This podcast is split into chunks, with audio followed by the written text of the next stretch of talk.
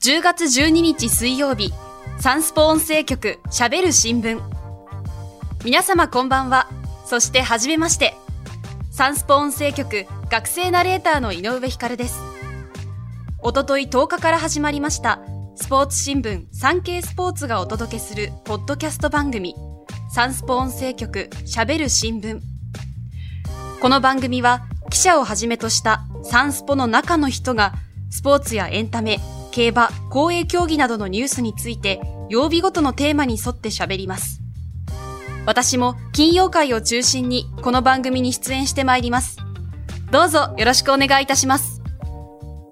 さて、本日水曜日のテーマは、聞きときサンスポ。今話題のあのニュースを記者が解説。現場からのリポートも交え、あなたの知りたいに答えます。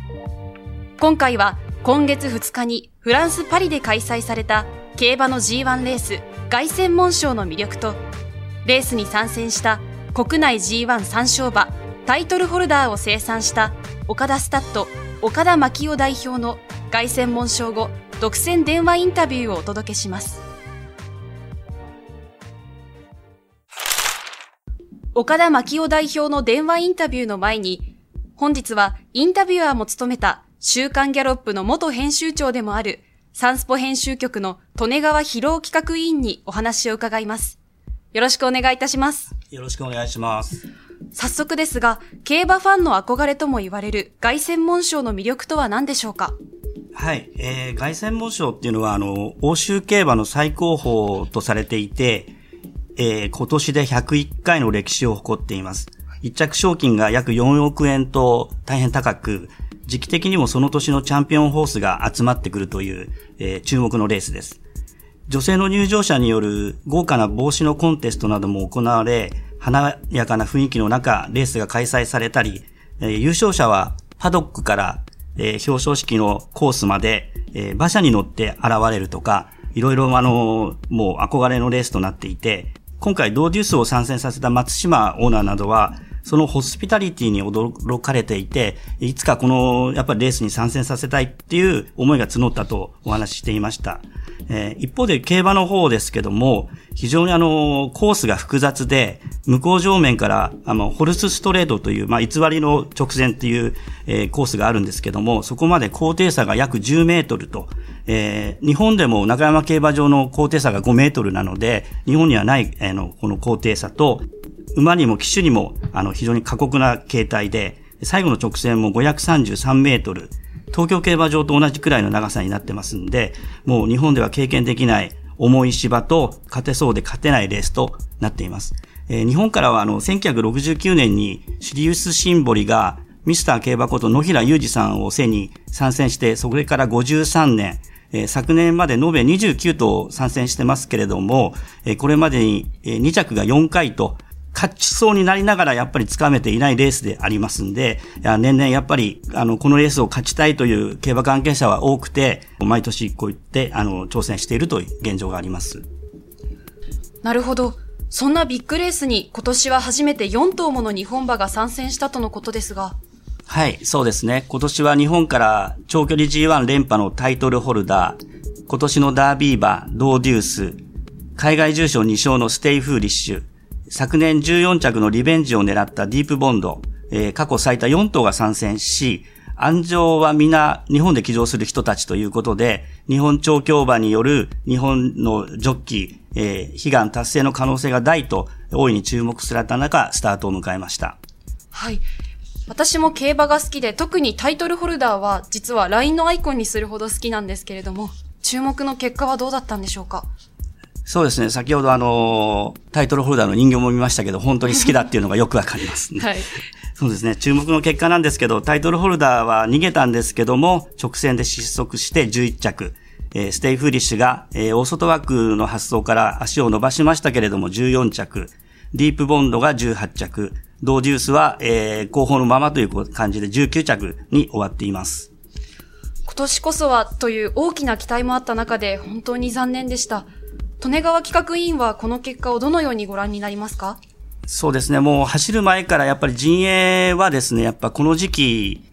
フランスは雨季に入っていて、連日雨が降るということで、非常にあの、馬場コンディションが悪いという中で、それをどう克服するかというのは、もともとあの、皆さんが、あの、対応策をいろいろ考えながら参戦したところだったんですけども、残念ながら当日も、あの、前日から雨が降り、当日も雨模様、しかもあの、レース前にも豪雨が降ってまいりまして、もう馬場状態は、えー、当日日本でいう重馬場だったんですけども、えー、おそらくフランスはあの、直前の馬場状態発表しないので、これは不良状態で、えー、発送されたと思いますんで、やっぱ馬場が全く合わなかったと。えー、レース後もみんなあの陣営は、やっぱり馬場がにやられたとか雨にやられた。もちろんそれはあの言い訳にはなりませんけれども、結果には、えー、非常に大きく影響したなという印象です。はい。まあ、日本馬にとってはすごくまあ正直不利な状況でのレースだったと思うんですけれども、私はそのタイトルホルダーが最終直線までその先頭で走ってくれるっていう、その姿を見せてくれたので、そういうところはすごく見れてよかったなと感じています。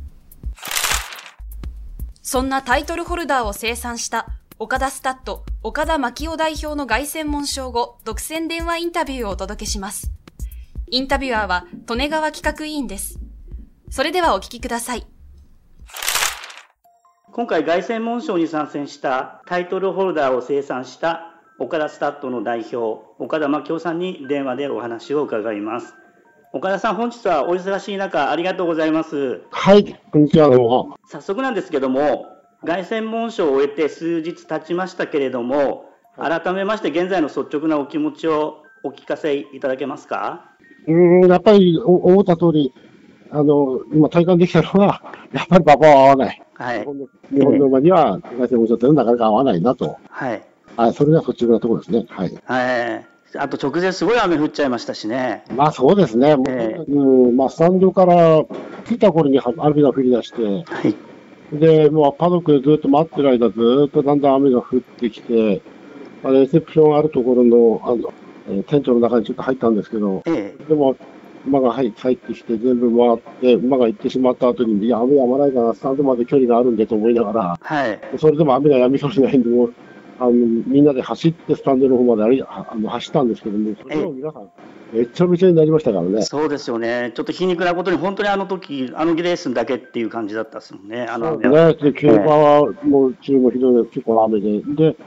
本当に競馬終わったらもう、からっと晴れ晴れちゃいました、ね、そうですよね、本当にあのもう本当恨、恨めしいっていうあれだったんですけど、まあ本当にもう30分待つぐらいかな。そうですね、本当、本当そうです、本当そうです。で、以前お話を伺ったときにあの、もう先方としてはもう思いっきり逃げて、もうすごい20馬身ぐらい離したで、4コーナー10馬身ぐらいっていうお話だったんですけど、具体的にレース前にはどのような作戦で、あとは横山和夫騎手とどのような話をされたんですか？あの絶対値のスピードが、あの、かなり高い馬だと思ってるんで、ええ、花は切れる、まあ、スタートはとにかく、まあ、世界が驚くぐらいのスタート決めてね、みたいな話はしてましたから、ええ、だから、まあ、スタート出て、まあ、花切ってくれて、それで、まあ、間のリズムで、変に抑えずに、間のリズムで息を入るぐらいのペースで行ってくれれば、自然と後ろとの差が開くはずだからという考えで、はいええ、まあ、そういう話をしてたんですけどね。はいあのまあ、狙い通りというか、若干ちょっとブルームがあの正確に来ていて、ね、はい。まあ、ブルームがラビットが、ラビットになるって話は聞いてましたから、ええー、あそこまで来るからっていうのは正直なくて、あそうですね。ですね。ええ。ーはい、狙い通りの逃げではあったけれども、で、4コマ過ぎまで先頭で、はい、えー、っと、まあ、結構あの瞬間ね、まだ手応えもあった感じもあったんで、私たちも、まあ、テレビで観戦でしたけども、あ、これはって思ったんですけど、岡田さん自身はあのタイミングでどうでしたですか？いや、あの、私の中では、まあ、まあ、あの手応えで後ろが10馬身離れてるっていうイメージでしたんで、えー、まあ、あの、フォルスストリート入る前にもグルームが、もう完全、後ろじゃなくて横並びにいましたからね。えー、そうですね。ああ、えー、フォルストリートも入った途端にグルームは手、本当にしごきながらもう、並ぼう並ぼうとしてこう、来ましたからね。そうですね。だからもう、まあ、横の回る手前では、ちょっとまあ正直、こんだけきつい流れだと、まあ、直線無理かなっていうのは感じましたけどね。えー、やっぱりあの、まあ、前半が63秒96だったかな。で、はいはい、最後の3半600メートルが42秒73っていう本当にタフなレース、日本ではちょっと考えられないような、やっぱり。レース自体はスタンドの上からご覧になってたそうですね、はい。で、やっぱりあの、岡田さん自体自身はあのパリロンシャンで競馬をご覧になったのは今回が初めてですか？あいやいや、えっ、ー、と、回戦も見たのは今回が5度目ですか、ね、あ、そうですか。あの、以前からずっとやっぱりヨーロッパは合わないとおっしゃってましたけど、まあ実際に参戦させてみて、またいろいろなお考えがあるかと思うんですけど、まあ、あの、私はあのホワイトマズルと馬を、まあ、一緒に持ってたんで、ええー、まあ、それで、まあ、自分の所有馬としては、まあ、ホワイトマズルが最初でしたよね。ああ、はい、はい。で今回は2度目なんですけど、まあ、あの、竹豊学習であれですね。そうですね、最初に、はい、あの、外車も行った時ですね。ええ。ー、それからずっとこう、見てて、ある程度見るたびに違うな、やっぱり日本の競馬はやっぱり、周回馬場で、まあ、1080、2000の時計の速い競馬で、はい、日本の競馬はそれであの成り立ってるわけで、えそれに近い馬場を目指すべきじゃないかなっていうのは、まあ、今、つくづく感じましたけど、感じましたけどね。はい、はいまあ、あの今回もあの参戦されたあの馬の関係者さん、皆様やっぱり重馬場が厳しかったっていうところっていうのをおっしゃってるんですけど、もし、まあ、小川さん、あのご自分の馬というわけではなくて、例えば、まあ、もう日本の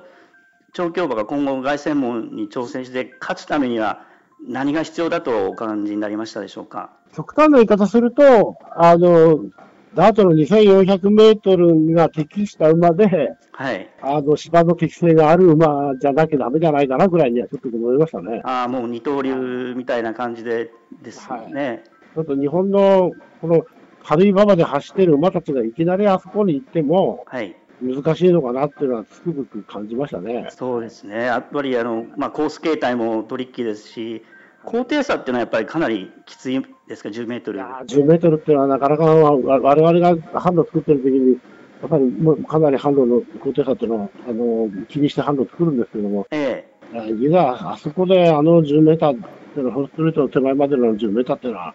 うん、かなりのあの高低差だと思いますよ。日本にはとにかくないですから。そうですね。日本には本当にもう、あっても4メーター、5メーターぐらいの高低差ですもんね。それと歩いた人たち、私は実際歩いたことないですけど、はい、歩いた人たちがみんなみんな同じこと言うのは、やっぱりこう、地面が緩い、自分の体がこう、あの沈むような感じだって言うんですよね。あ日本のままではそんな感覚ないですよね。そうですね。もう、それはずっとお母さんおっしゃってた通り、ヨーロッパはもうあの自然の地形をそのままで、特にこう、馬場をいじってるわけではないからっていうのをずっとおっしゃってますね。はい、日本はやっぱりあのきちんと馬場管理をして、はい、事故のないようにっていうのをやってますから、ええ。ー、ああいう自然のままで、それでも、その中でも、ヨーロッパの中でも、まあ、あのロシアは、まあ、整備されてる方だと思うんですけど、はい、はい、なかなかそういう馬場で日本の馬が、だから馬場があの整備されてれば、手前変えるとかうんぬんっていうのも、あの、馬にそんなに負担かけずに変えられると思うけど、はい。パパの中に高低差がこう、穴ぽこがあるような感じのパパですから。ねえ、危ないですね。これは危ないし、うん、なかなか馬がバランスよく、一定のバランスで走れるっていう馬場じゃないんで、はい。絶えずこう、なんていうのかな、体に力を入れて走らなければいけない。リラックス走れるんじゃなくて、パワーが必要だっていう、あの、走り方に変えなきゃいけないんで。なるほど。今の日本の現実の馬とはちょっとかけ離れすぎてるなっていうのは思いますよね。ああ。あのローテーションというか、今回はあのぶっつけでいきましたけれども、やっぱりさっきあの走り方というお話が出ましたけど、やっぱり馬って現地で長くいると、やっぱ走り方も変わって適応ができるようになるっていう。まあそういうことですね。だから、本当に行くんなら1年がかりていかなきゃだめかなっていう。一度でも鳴らしたら少しは、うん、慣れるのかなっていうのは少し感じましたけどね。だから日本の馬が今まで、まあ、電子線使った馬の方が、はい、あの、力を出してるっていうようなことで、まあそういうところもあるのかな。うんタイトルホルダー自身はまだ4歳なんで、そうですね。はい、私の中ではまだ成長過程の馬だっていう判断してるんで、えー、あのその馬を2度使うことによって、一度使うことによってかなり消耗する馬なんですよ。とにかく真面目で、はい、生真面目な馬なんで、その、一生懸命走ったんですよ。だから前の、前にマイルは、前の馬を追っかけてしまう。はい。だからまだまだこの馬が、あの、乗るか、乗る人乗る人が、東距離までそれほどのきつい方で走れる馬なんているわけない。あの、この馬が精神と、あの、ストライドがマッチするような競馬、体になってくれれば、はい。あの、きちっとした、ふわふわっとした中堅系の走りができるようになるはずなんです。それまで、まだ達していない状態で、こういう、まあ、あの、レースを目指してしまったっていうのが、馬に悪いことしたなって、ああ、ああ、そうですか。やっぱり金量も含めてってことですね、59.5キロ、今まで乗ったことのない。金量も乗ったこともありませんし、ええ、で、まあ、とにかく、まあ、リラックスして、こう、長距離馬としての、こう、バランスの良いフットワークで走れない馬なんで、はい、そそれができるのは、きちんと馬の体が、あの、本当に、あの、この馬本来の走りが、それと精神面の安定が、そのま、伴った時に馬っていうのは、あの、そういう走りに変わりますんで、はい。だから今の時点ではタイトルホルダーはまだまだ精神面がまだ幼くて、うん。勝ち気な面が前前傾に出出ちゃってる分、ストライドが、次のストライドが早く出てしまうんで、ピッ方向になっちゃってるんで、はい。だからこれがきちんと精神面が安定してくれば、もっともっと、あの、施設の伸ばした前の肩がもっと伸びるストライドに変わるはずなんで。うんだからその変わった時に行きましょうっていう話は、長距さんにも、あの、してたんで。はいはいはい。これ。の時は少し変わってきたんですよ。ええ。だから、おいやそれまではもう完全に、あの、先ほどダメの頃はもう、つのめって走ってるような感じで、だからみんなきつい方法って言うんですけど、はい。あれは本来のあのまま走り、あの、走りじゃないんで、うん。それはやっぱり、ななんとか競馬を経験しながら、年を取りながら変わってくるもんですからね。はい。馬の状態っていうのは、おそらく、あまあ、これ今お話聞いてるのが6日なんですけど、明日7日に帰国ということで、ね、馬の状態については何か連絡は入ってます？でしょうか終わった後に、あの、中継さんもちゃんと、あの、馬の、馬を確認して、見て、歩かして、確認して、OK の異常はありますあ、そうですか。はい。なんとかね、無事に戻ってきていただいて、ね、はい。まあ、体幹の強い馬なんで、でそういう、なんていうか、バランス崩してアクシデントが起こるっていうような、そういうタイプではないとは思ってるんですけど。ええあのもちろんあの馬の状態次第っていうのがあのエクスキューズつきますけども、この後のローテーションに関しては。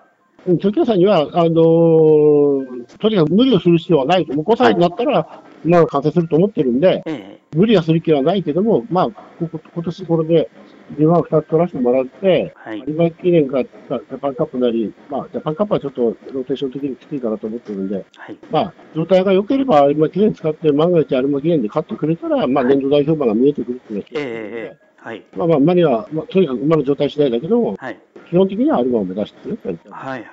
少々気の早い話なんですけど、来年の岡田さんが思い描いているタイトルホルダーの、はい。まあだから、4歳までは国内に宣言して、はい、タレンマンの箔をつけて、はい、それからは、右京さんの言う世界に挑戦してみたいという、その方でいいんじゃないのって話してありましたから、えー、まあ、具体的にどこかっていうのは、なかなか負けた後、あの、右京さんや山田さんたちとみんなでご飯食べながら、はいまあ、とりあえず、とりあえず日本で、日本の馬が一番結果が出てるのはドバイだから、そうですね。ドバイだねっていう話は知ってはい。ドバイだと、あれですね、シーマですかね。そうですね。島で。はい。その後、まあ、その後っていうか、そうですね、もう、春に関しては、はい、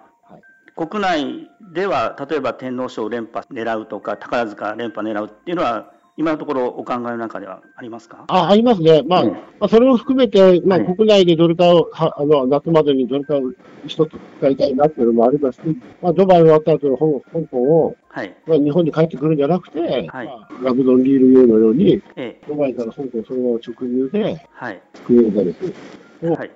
使うっていうのも、まあ、あの少し考えた方がいいねっていう話をしてありますし、はい、最大目標としては、私は、まあ、まあ、あの、山田さん、アメリカですか？って声出してましたけど、あの、私は、付き合アメリカ競馬を目指すべきだというふうに考えてるんで。そうですね、ずっとおっしゃってらっしゃるんです。はい。やっぱり、ちょっと私の中の目標としては、やっぱり、あの、ブリーダーズカップを使いに行きたいなあ最終的な来年の目標。ああ、そうですね。来年はもう、あれですもんね、西海岸、サンタアニタ。サンタアニタだって話はちゃんと出たんだけど、公式では発表するのはなんか、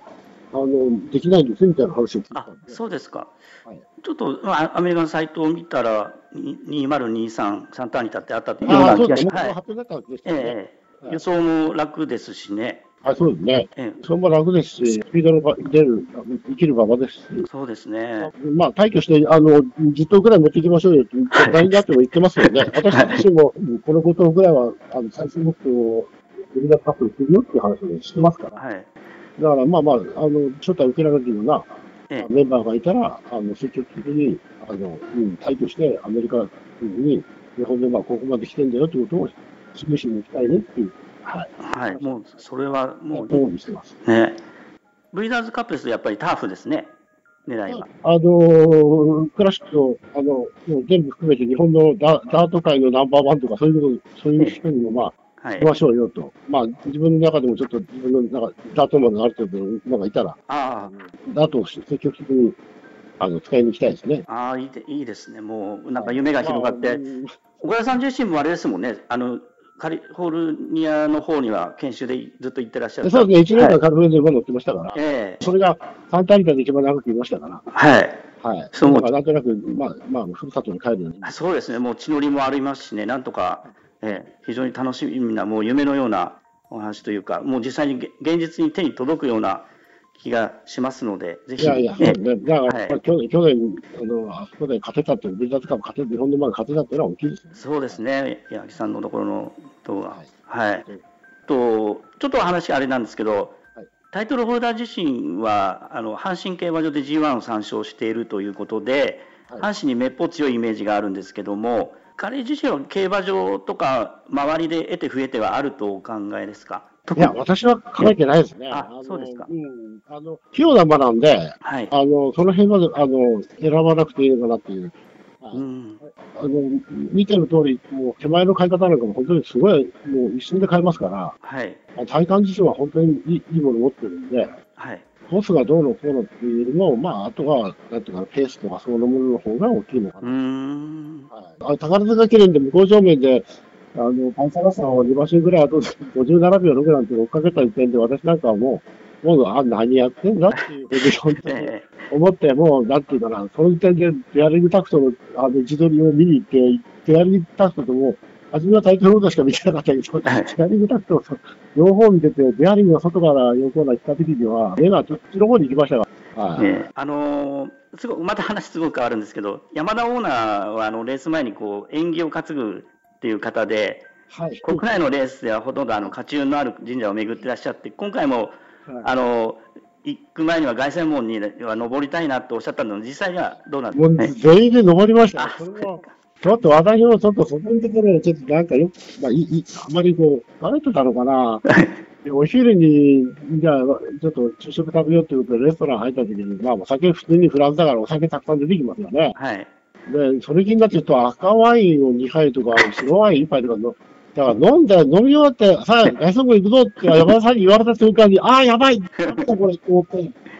本当に、えー、これで飲ったら心臓おかしくなるんじゃないかなって思うぐらい、参ったなと思ったんですけどね、え300段登り、300段登りましたよ。ああ、そう。全員で、みんなで、はい、みんなで行ったメンバー18人全員でクリアして登ったけど、私だけは一人、あの、どんじりで、あ危うくリタイアする。寸前で、本当に心臓痛くなりました。えだからまあ、今回は馬だけじゃなくて、人も皆さん苦労したってことですね。そうですね。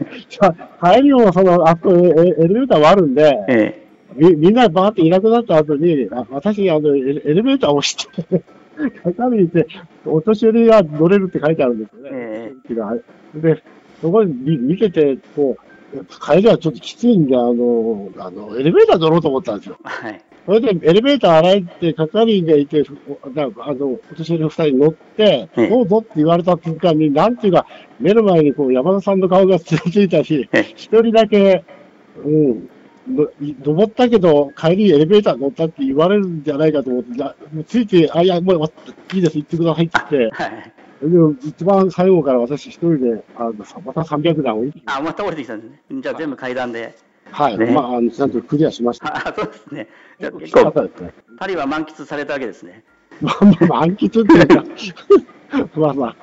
みんなで登ってみんなで降りてきた。バタバタ思いましたけどね。はい。で、あのー、まあ、今回は、あのー、11着という結果でしたけれども、この挑戦でタイトルホルダー自身、やっぱ経験として、今後に何かつながっていくと思う、はい、ももちろん私、それはもう、それがだだこれこれが、まあ、人間と一緒で、はい、あのまあ、いろんなことがあって、うんまあ、私、デアリングタクトの時に早く負ければいいな、負ければいいなというコメントをな何回も流したと思うんですけど、ええ、あやっぱり、まあ、負けることによって強くなるっていう、だから人間と一緒で、私、人間と馬っていうのは、まあ、あの、一緒、一緒だっていうふうに物の考え方してるんで、はい、例えば走る馬を見るとか、馬を、走る馬でドリームマーを見るかっていうときに、やっぱりに人間の、まあ、アスリートなんかを参考にして、うん、そこから馬を見る目を養った方がいいんじゃないかっていう考え方で見てましたから、うんはい、だからこういう経験っていうのは、すべての経験っていうのは馬にとっても、あの、絶対にいい経験であると思うんです。特にこの長い飛行時間、はい、うん、経験して、そうです、ね。そういうものに対して、はいやっぱり日本の馬ってどうしても空輸がないんで、はい、やっぱりその分ちょっと海外に衛星したとき不安な部分はありますから、うんこういう、うん、あの空輸で長い長時間移動できたってことは、まあ、それで体調も崩さずに、あの、はい、食欲旺盛でしたし、えー、はい。だから、タイトルホルダーにとっては、ものすごくいい経験になったと思います。ね、それがまた来年につながっていくっていうことですね。そうですね。はい。はい、岡田さんご自身もどうですか？この、ヨーロッパの競馬を経験されて。はい。はい。まあ、ちょっとそのか、凱旋門、凱旋門という方々には申し訳申し訳ないコメントになってしまいますけど、まあ、ちょっと凱旋門というレースを、まあ、あの日本の、まあ、芝の、まあ、超一流と言われている、まあ、レコードホルダーとか、うん、強い馬と言われている、そういう馬たちを持っていくのは、うん、もうやめた方がいいんじゃないかなっていう、はい、そういう考え方ですね。それよりも、それを、その馬たちが、あの、能力、能力を活かせる、はい、うん、馬場環境を選んであげてほしいなっていう。だから今回は本当に、もうつくづく、タイトルホルダーにはもう謝ろうと思ってますね。ああええ、もう悪いことしたなっていう部分。はい。あと、やっぱりもっと適当になるのを選んで、うん、挑戦するんであれば、うん、もっと考えるべきだったなっていうのは、あの、感じましたけどね。そうですね。もう本当に馬のことを考えてらっしゃるコメントだなと思います。まあ、ちょっと味ごしたなってのえー、思います。ありがとうございます。で、最後になりますけども、あの、現地に出向いた応援に駆けつけた方も含めて、たくさんのタイトルホルダーファンが応援を今回しておりまして、はい、えー、最後にファンの皆さんに一言いただけますでしょうか？あ、はい。あいや、本当に、すごくあの、パドク、あの、下に降りてた時にもいろんな人に声かけていただいて、いやいや、こんなに、あの、空港なんかでも、もうお、お一人で来てて、あの、体調不良の外線の応援のために来たの？って言ったら、もちろんですって言われたり、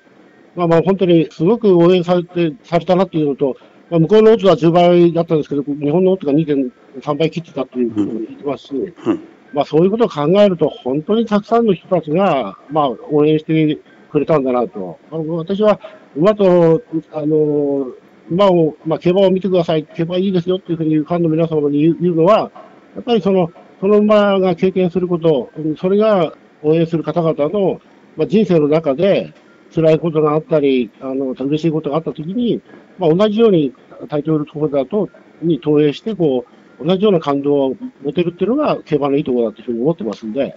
まあ、応援された方は本当にタイトルホルダー今回負けましたけど、本当に、あの、必ず、あの、彼は復活するはずですし、まあ、それを、あの、本当に励みにまた、あの、まあ、日常に頑張っていただいて、タイトルホルダーにまた応援していただければ、本当にありがたいと思いますので、よろしくお願いします。はい。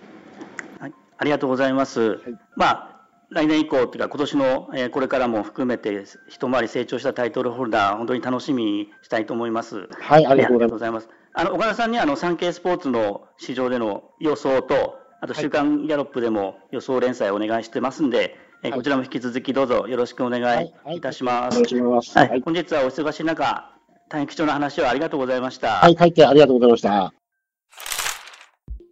岡田代表、ありがとうございました。印象的な話も多くありましたね。そうですね。あの、岡田代表もインタビューの中でおっしゃってましたけども、今後、日本の馬が勝つためにはどうしたらいいかというヒントを大変話、たくさん話していただきました。